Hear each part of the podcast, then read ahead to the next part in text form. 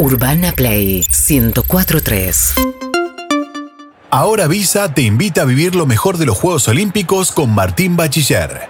Visa, patrocinador de los Juegos Olímpicos Tokio 2020.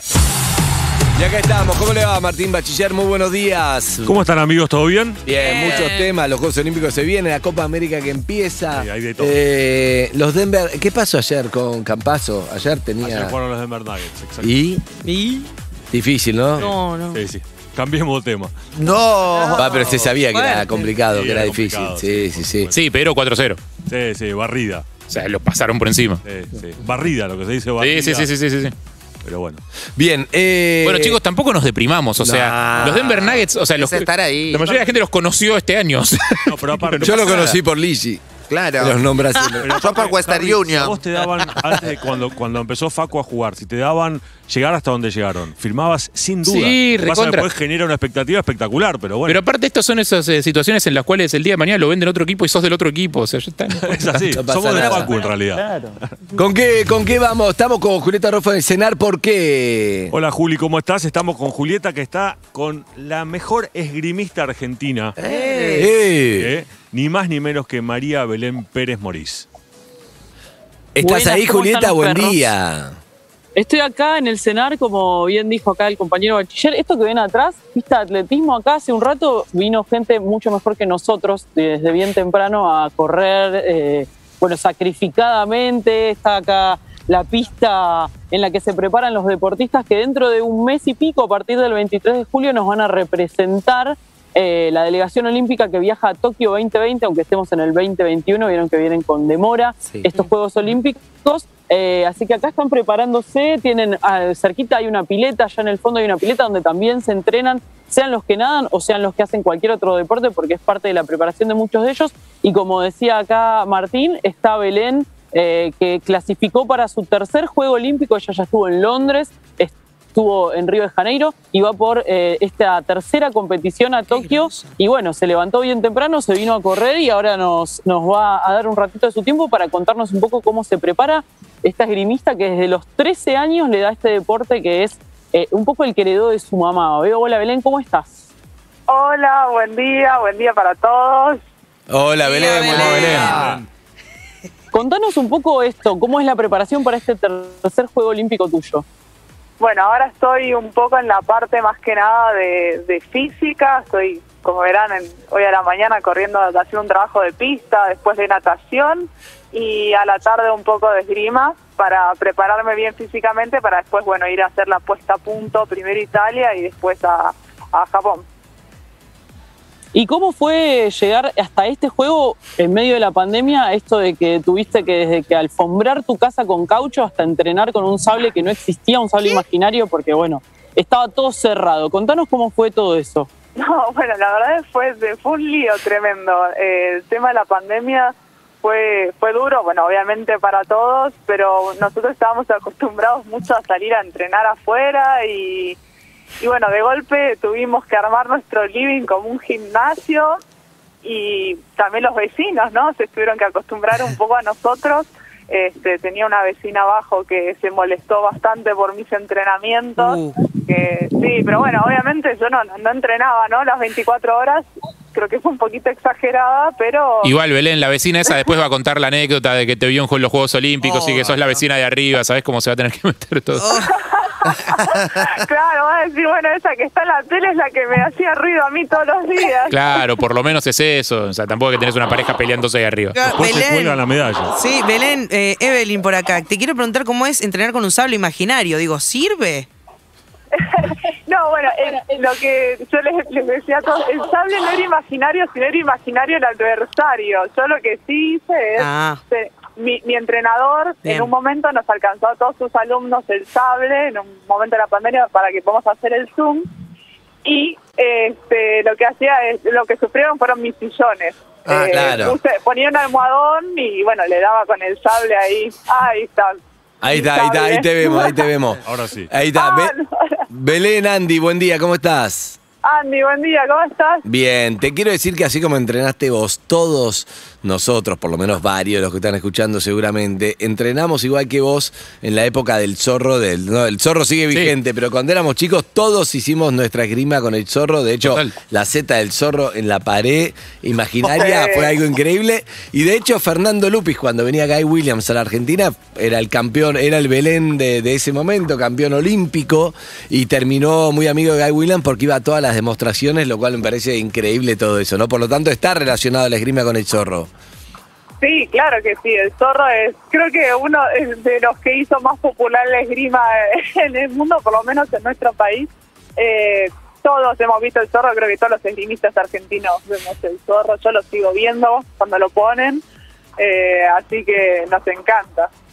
Claro, porque era, era, era algo importante. Eh, Belén, ¿usted está, ¿usted está en pareja con su entrenador? ¿Esto es así?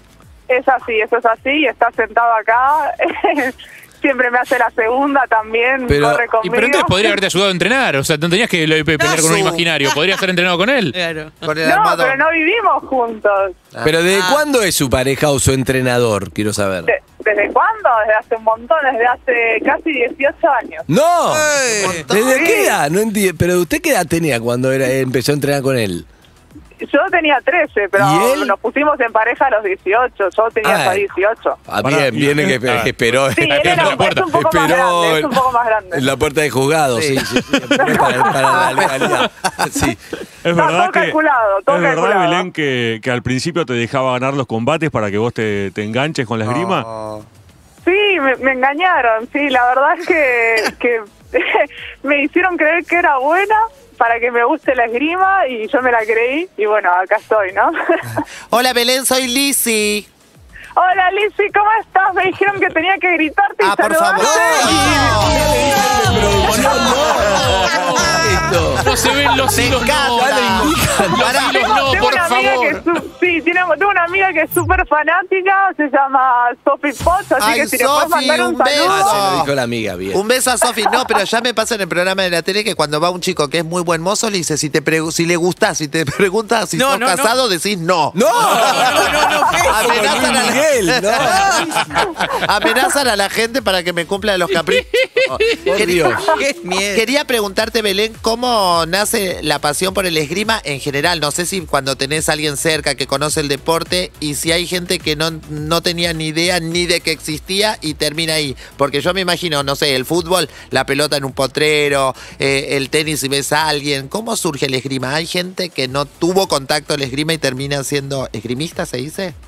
Sí, bueno, yo, yo, bueno, fue gracias a mi mamá que conocí el deporte, después a Lucas que me convenció, pero en realidad yo siempre pregunto cuando viene gente nueva a ver quién, cómo, cómo arranca en este deporte que no es muy conocido acá. Y hay mucha gente que dice, algunas veces dice, no sé, o lo vi en la tele, o pasa como acá, escuché la nota de, de perros de la calle y, y se copan y hacen esgrima.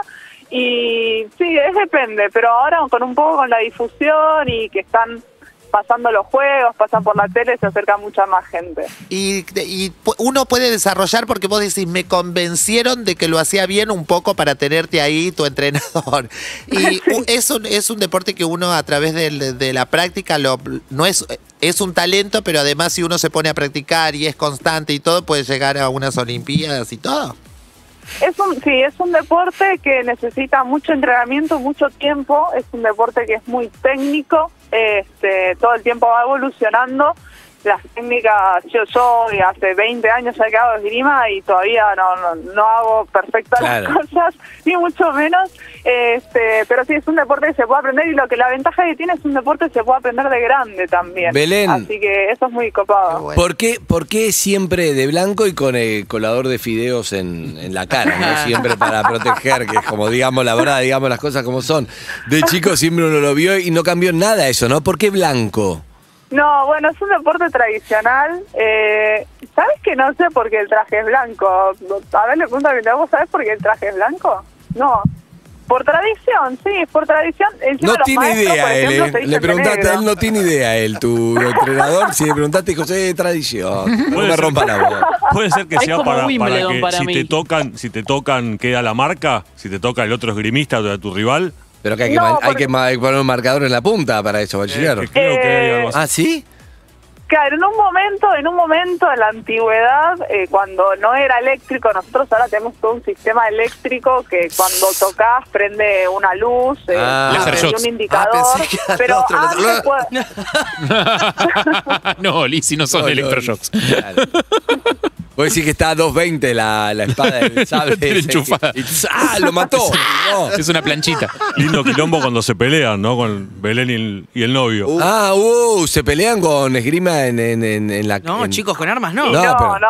No, pero por ahí no, es como no, porque para descargar. además él es mi maestro, se ve que respeto y además creo que me caga a palos, ¿eh? ¿Sabes qué? Te voy a decir algo. Te tengo mucha fe. Cuando lo bajes a tu novio de novio y, y- y maestro y, y hay que bajarlo a Lucas Saucedo, ¿no? Se llama el entrenador también. Hay, Claro. que, hay que bajarlo del póster y ahí vas a, como el Peque Jorma, le vas a ganar a Nadal. Vas a ganar las medallas de oro de todos los, los, los deportes. Pero tenés que, tenés que ir vos como la número uno. Ah, sí, no, sí, yo ahora que voy a competir, sí, pero eh, en la esgrima es muy tradicional que el maestro tenga, como, como un arte marcial, Bien. tenga un, un lugar aparte. Estoy leyendo que usted hizo curso de modelaje, pero lo abandonó por la esgrima. ¿Esto es verdad? Eso es verdad, sí, sí. En un momento me dediqué a modelaje, también hice promociones, nada, para ganar un poco de plata, pero ya cuando después accedí a, a las becas de Lenar y la Secretaría de Deportes, me dediqué un poco más a hacer lo que me gusta, Bien. a entrenar y bueno, a mi facultad. Y la promotora tiene resistencia física, ¿viste? Tiene que estar 12 horas ahí en el supermercado, Sí. por ejemplo. Y resistencia ahí mental, parada. bancándose a la cantidad de pelotudos que le deben rodear. Sí, sí. sí. También. Está acostumbrada a que la En ataquen, el pobre. salón del automóvil era Sí, tremendo. hay que bancarla. Hay que bancarla. La promotora te, te va entrenando. Una paciencia. Sí. Sí. Como una campeona. Belén, eh, vos arrancaste con florete y después te pasaste a sable. Eh, ¿Nos podés explicar a los que tenemos poquísima idea cuál es la diferencia? Sí, bueno, en esgrima existen tres armas, el florete, la espada y el sable. El florete es como el arma madre que se usaba para enseñar a los más chicos y después uno se pasaba a las otras armas si quería espada o a sable. Eh, por- básicamente las diferencias muy a grandes rasgos son eh, los blancos, en florete vale solo el torso, en espada vale todo el cuerpo y es lo más parecido a un duelo y después en sable vale de la cintura para arriba. Estaba bien, ahí quedó claro. Estaba leyendo que además del curso de modelaje es ingeniera alimentaria. Dale. Además, suboficial del ejército argentino. Pará, ¿qué, qué? Hace todo esta ¿Cuánta piba. vida- cuánta vida Es tuviste? campeona olímpica, es ingeniera, es suboficial del ejército, hizo curso de modelaje, está, hizo todo. ¿Cómo hizo? No, bueno, no. eh, tiene fue como 69 por partes. años. ¿Cuántos años tenés? Aparte me hizo oficial del ejército y sable y me imagino San Martín, ¿entendés? Sí. San Eh, no, sí, no, eh, bueno, me recibí sí, ingeniera en alimentos, obviamente me llevó mi tiempo, fue hice las do- dos carreras, la deportiva y, la y la de académica al mismo tiempo, entonces, pero siempre primando la carrera deportiva.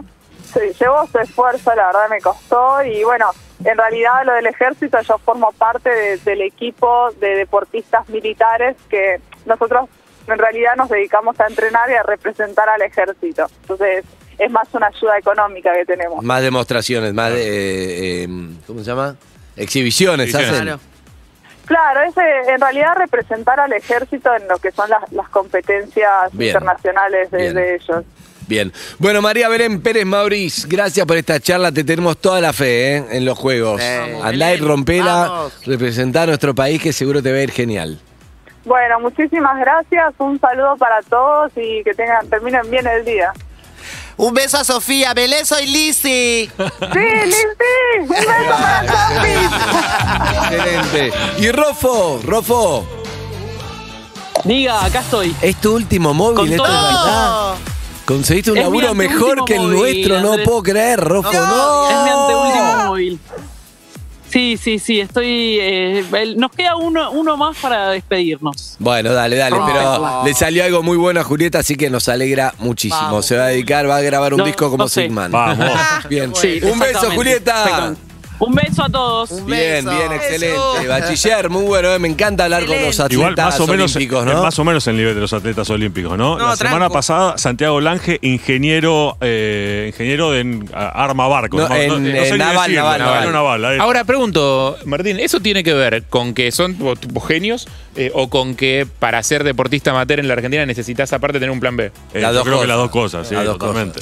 totalmente. Pero son medio, medio que tiene. Esa conducta que tenés para estudiar mientras sos un atleta olímpico No, eh, es- es está en todo, tiene que ver con la personalidad. Sí. Por Sí, eso claramente. vos sos psicólogo y yo estoy, me quedé en Sí, yo, no, yo- yo recién pensaba cuando Sigman hablaba de facilitadores que yo soy un dificultor. O sea, Yo soy un dificultor. Yo a Sigman le habría dicho, ¿qué? ¿Un ¿Qué? disco vas a sacar? Me Tenés encanta. 50 años, ubicate un poco. Me encanta, sos facilitador grande, o boludo. dificultor, me gusta, me gusta la definición esa. Es muy bueno para apertura. ¿Por qué no arrancamos de vuelta?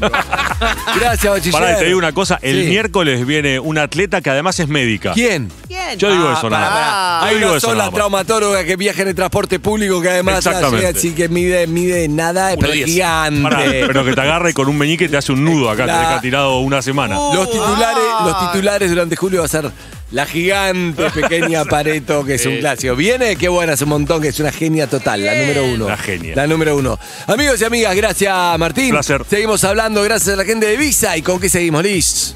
Visa nos trajo lo mejor de los Juegos Olímpicos con Martín Bachiller. Visa, patrocinador de los Juegos Olímpicos Tokio 2020. Urbana Play 104.3